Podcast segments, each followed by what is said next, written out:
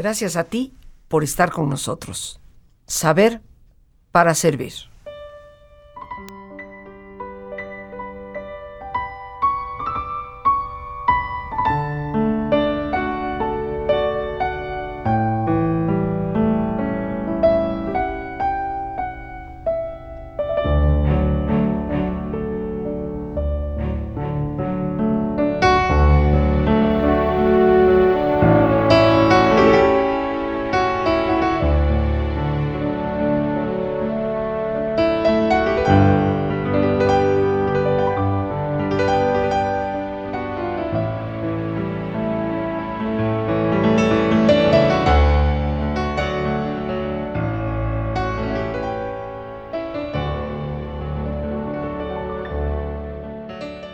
Día de todos los santos, acercándonos a estas fiestas llenas de tradición, ciertamente en nuestro país.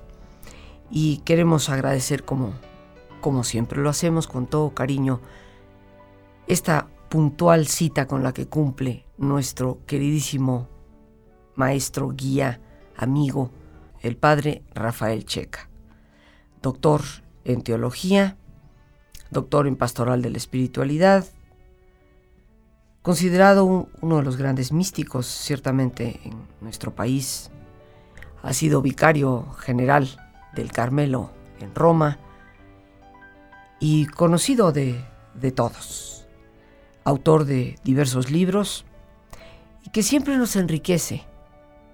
Y quiero decirlo, a mí en lo personal me enriquece con su ejemplo, con este esta vivencia de humildad que se le percibe, esta sencillez, esta austeridad, este ejemplo que como decía Hans Kung es, es la única manera a través de la cual las personas religiosas pueden realmente transmitir un, un mensaje. Y yo me siento en medio de las carrerías y de un lado para otro el verlo, el verlo nos da mucha paz.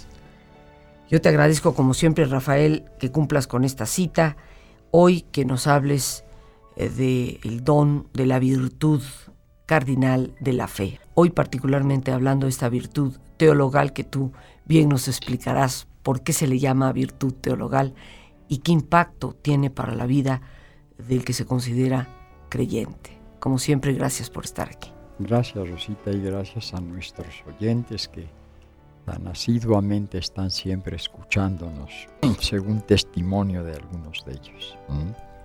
Y decías muy bien, vamos a, en el programa de hoy, para mm, hablar de la fe, porque creo que al hablar de los dones tenemos que hablar del, del que es don fundamental de la gracia, que es la fe.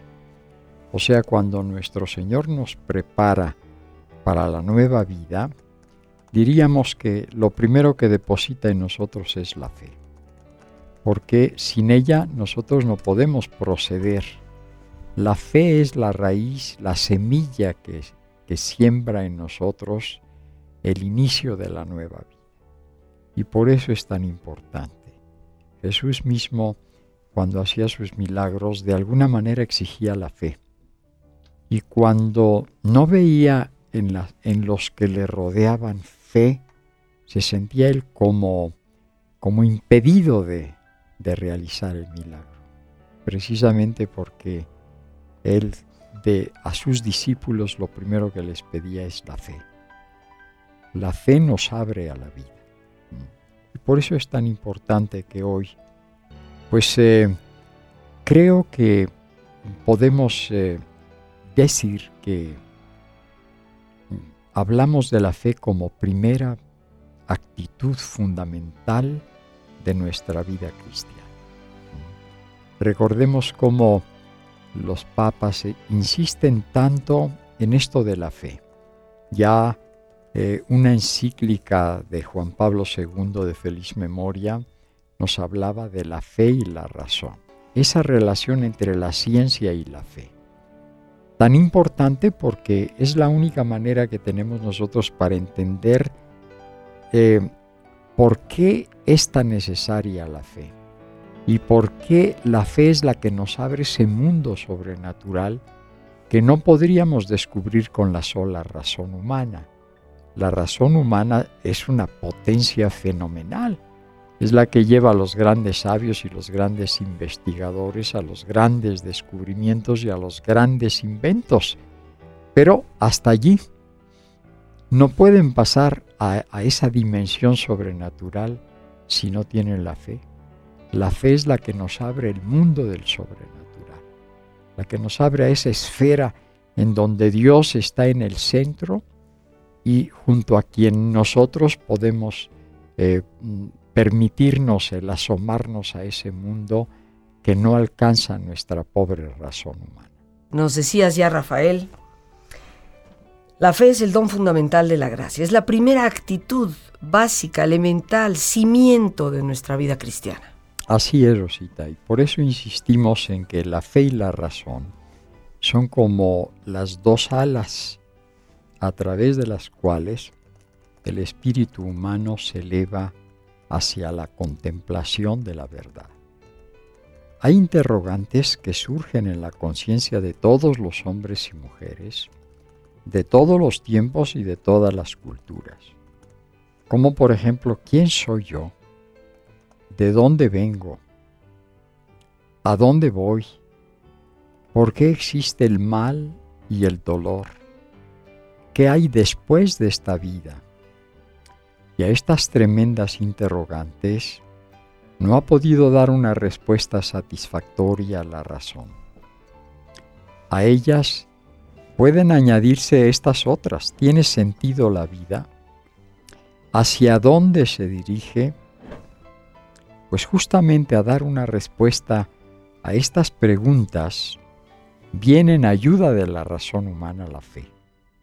Y por eso la ciencia humana se detiene en esa frontera, dejándole el camino solo a las religiones, a las filosofías que escudriñan de alguna manera eso que puede venir detrás de la muerte. De hecho, las religiones lo han intentado desde su propia perspectiva. Y así es como podemos afirmar que la fe ayuda a ampliar la capacidad de la inteligencia humana. No la niega ni se le contrapone. ¿Qué es entonces la fe? podríamos definirla como una capacidad sobrenatural, don de Dios mismo, que nos adhiere a Él y a aceptar las verdades que Él mismo nos propone. Y también, naturalmente, las normas de vida que se desprenden de allí. La fe es así como una brújula, un radar que nos permite descubrir el camino y el objetivo trascendente de nuestras existencias. Y por eso, lo que no alcanza la razón, lo propone la fe.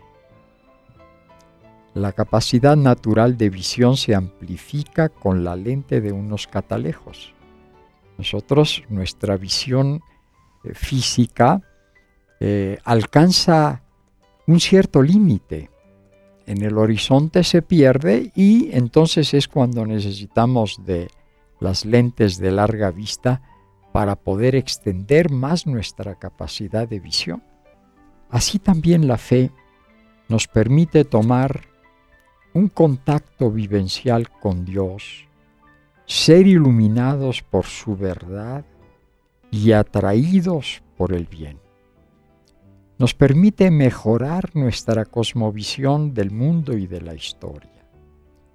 Con ella damos, en verdad, un nuevo sentido a nuestra existencia. La fe, además, nos permite trascendernos y comenzar a vivir ya desde aquí la nueva vida de Dios. Es evidentemente algo que nos anticipa. Es como cuando a nosotros teniendo que hacer un viaje nos presentan por, por televisión o por cine o en fotos lo que vamos nosotros a contemplar. Así también nos pasa en lo que respecta a la experiencia de la otra dimensión a la cual está llamado el ser humano, hombre o mujer. Y es la fe justamente la mediación, el recurso de que nosotros podemos valernos para anticiparnos a ese tiempo que viene después de la muerte y en el que viviremos tan felices, pero ya desde aquí. Por eso, quienes han tenido la experiencia de Dios no pueden menos de entender que realmente es grande todo eso que nos depara el Señor en la otra vida. San Pablo, cuando de alguna manera Dios le hace ver en visión eso que tiene preparado, exclama y dice, ni el ojo vio, ni el oído oyó, ni la palabra puede expresar lo que Dios tiene preparado para aquellos que Él recibirá en, el cielo. Quiere decir que la fe nos permite trascendernos y comenzar a vivir ya desde aquí la nueva vida de Dios. Ella es, diría San Juan de la Cruz, la escala secreta por la cual el alma penetra hasta las profundidades de Dios. Sin la fe, añade, es imposible agradar a Dios, porque los que se acercan a Dios deben creer que Él existe y que recompensará a aquellos que lo buscan. Esto es de la carta a los hebreos. Pero interesa saber cuál debe ser nuestra actitud frente, frente a ese misterio de la fe. Frente a una autoridad que enseña algo, los padres de familia, los maestros, los verdaderos maestros, debemos aceptar lo que nos propone. Igual frente a Dios cuando Él se nos revela, porque es el supremo maestro, el supremo padre de familia en quien nosotros confiamos plenamente. Y por eso, junto a la fe nosotros tomamos una disposición humilde de aceptar la verdad. No irresponsable, sino conscientemente.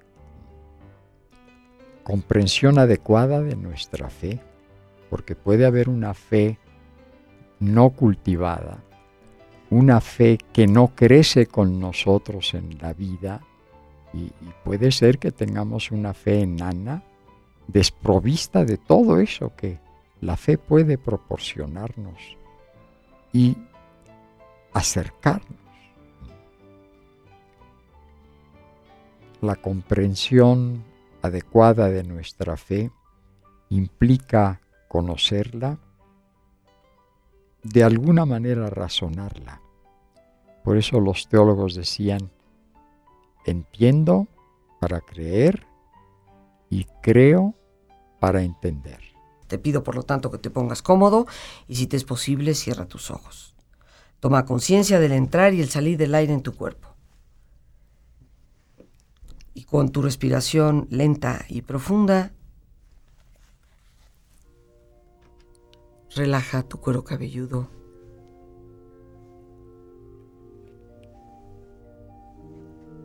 Relaja tu frente, tus párpados, tus mejillas, toda la piel que cubre tu cara todos los músculos que cubren tu cabeza.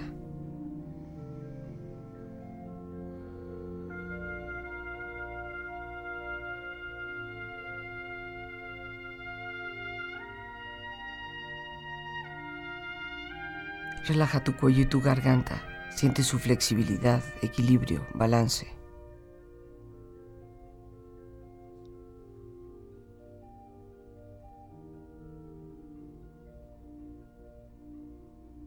Relaja tus hombros, brazos y manos, así como tu espalda.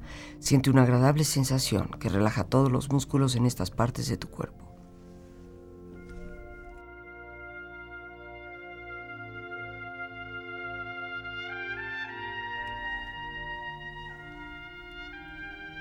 Relaja tu pecho exterior e interiormente.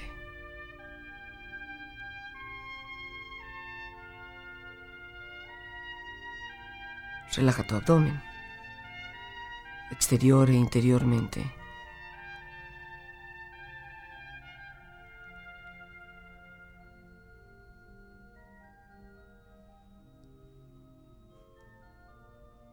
Relaja tus muslos, tus rodillas,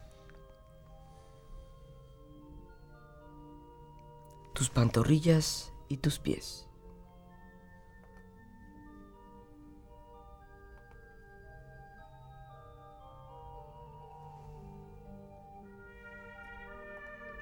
Con tu cuerpo profundamente relajado, proyecta en tu mente la imagen de un lugar ideal para el descanso. una escena de belleza y paz.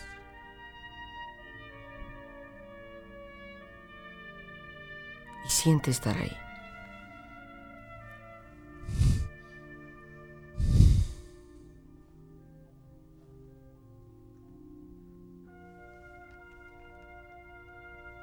Con tu cuerpo relajado y tu mente serena, reflexiona.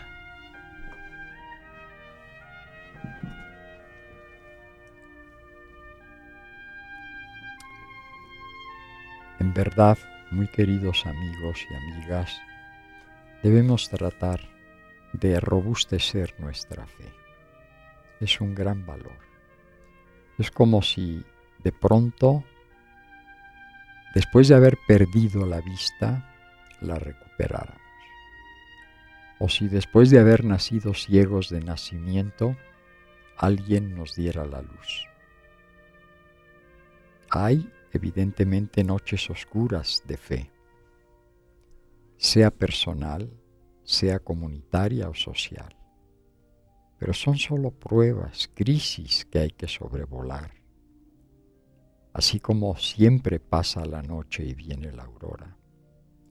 La fe es la capacidad para soportar las dudas, decía Teresa de Lisieux. Y al mismo tiempo tenemos que buscar a Dios como verdad, como único bien, como amor supremo, y entonces podemos anticipar que ya lo hemos encontrado. Decía Santa Teresita el Niño Jesús a propósito de las poesías y versos hermosísimos que ella escribió. Si alguien leyera estos versos, pensaría que soy un alma llena de consuelos.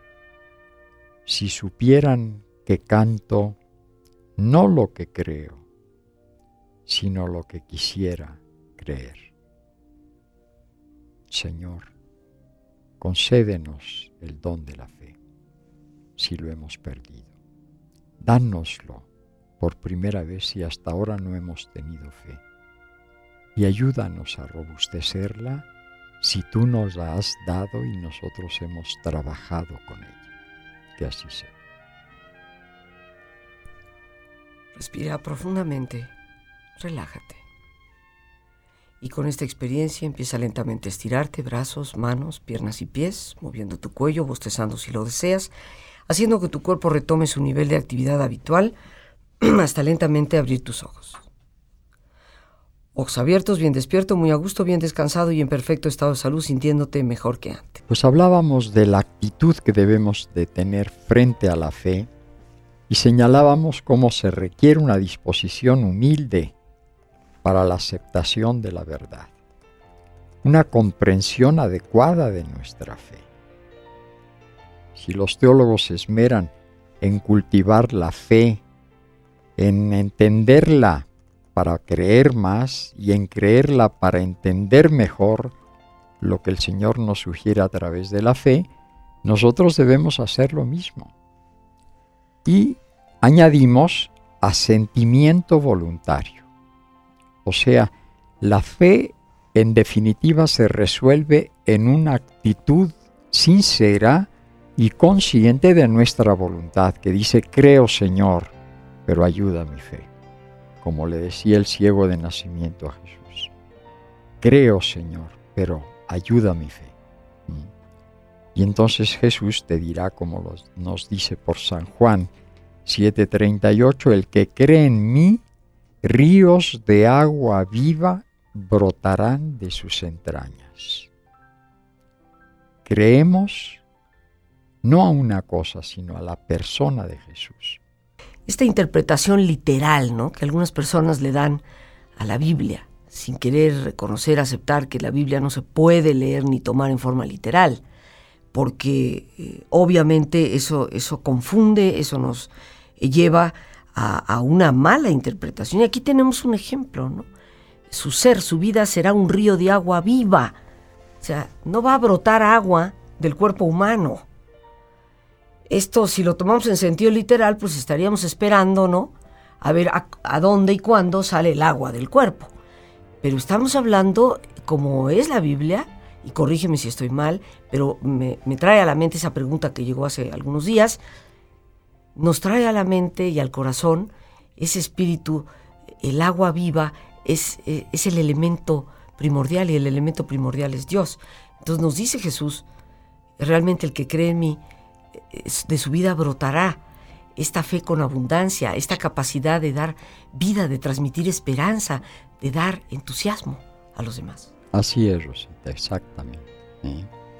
O sea que nuestra fe nos va a ayudar a ir superando con luminosidad los misterios que muchas veces nos ciegan por su luz.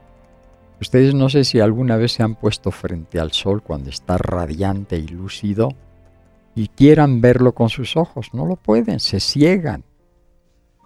O sea, la demasiada luz nos ciega la vista. La fe, cuando es firme, cuando es clara, cuando es luminosa y nos abre a los misterios, nos ciega. Es decir, eh, de alguna manera eh, ponen una cortina de opacidad en nuestra visión espiritual, viciada muchas veces por el pecado. No creemos muchas veces lo que nos obliga a cambiar, porque la fe es un compromiso. Cuando tenemos fe no podemos seguir como antes cuando no teníamos fe. Cuando una persona historiza un poco el momento en que se encontró con Dios, dice, yo antes no, no veía nada de esto, no creía en nada de esto. El día que Dios me tocó, mi vida se transformó totalmente. Tuve una visión nueva de las cosas. Seguimos adelante en nuestra reflexión y decimos que cuando nos dejamos guiar por los sentimientos, las tendencias, las emociones, cuando sucede el despecho y el enojo contra Dios, cuando no responde a nuestros deseos, hay que acudir a la fe. Siempre que nosotros sintamos esta crisis de la fe, porque todos la sentimos. Hasta los grandes hombres y santos y santas que han amado a Dios con todo su corazón y que han sido hombres y mujeres íntegros han tenido dudas de fe. Eso no, lo, no, hay, no hay que asustarse de eso. Porque así, cuando nosotros superamos y sobrevolamos la crisis, estamos haciendo crecer en nosotros esa fe que todavía está quizás inicial, todavía pequeña, pero hay que hacerla crecer. Y la hacemos crecer a través de la oración, de los sacramentos, de la lectura de la palabra de Dios bien interpretada. Nosotros sabemos cómo la palabra de Dios, si cualquier libro normal, una novela, necesita su interpretación literaria, con mayor razón un libro como es el libro en el que nosotros nutrimos nuestra fe, que es la Biblia, la palabra de Dios, necesitamos interpretarla adecuadamente. Por eso en las Biblias ustedes van a encontrar las notas al calce, que explican ciertos aspectos, ciertas frases que nosotros no comprendemos, si no sería una interpretación fundamentalista de la palabra de Dios. Y esto es todo lo contrario de la fe. Nosotros interpretamos la palabra de Dios guiados por quien nos puede orientar. ¿Qué decir entonces de las tentaciones o crisis o dudas de la fe? Algunas veces no creemos porque pensamos erróneamente nuestras creencias y no conocemos bien nuestras obligaciones. Otras nos hemos creado prejuicios sobre las instituciones o las personas de la religión confundiéndolas con la misma fe religiosa. Mi fe no está prendida de la sotana de un, sacerdote o de un cura, o de una religiosa o de un religioso o de una persona cristiana, no. Mi fe se la debo y se la, y se la rindo a Dios, a Jesús. Él es el que me convenció para, para creer yo. Los demás fueron simplemente mediaciones a través de las cuales nosotros llegamos a conocer la fe y aceptarla dando nuestra, nuestra firme posición de creer en ello. Frecuentemente se pretende entender los misterios desde la razón humana y la razón humana es impotente. Es como si un niño que apenas empieza a aprender los números 1, 2, 3, 4, 5 quisiera ya comprender los grandes problemas matemáticos, pero para nada. Entonces así nosotros, no, no pretendamos aceptar las fórmulas con, con las que se expresa nuestra fe con la pura razón. Es un don de Dios. Y cuando no lo sintamos y no lo tengamos, hay que pedírselo con humildad. Señor, dame esa fe que necesito para creer en todo lo que tú me has revelado. Las más de las veces es también dificultad para cumplir las normas de vida o la infracción habitual de las mismas que opaca nuestra lucidez mental. No infrecuentemente es el orgullo, la autosuficiencia, la vanidad intelectual que nos hace humillante el creer. Si creo ya no soy hombre de razón. Pues no. Es como si, si tú le exigieras a un artista eh, eh, el no tener tú eh, la sensibilidad estética que él tiene. Sencillamente él tiene un don que tú no tienes. Entonces pide la fe, sé humilde y pídele al Señor la fe.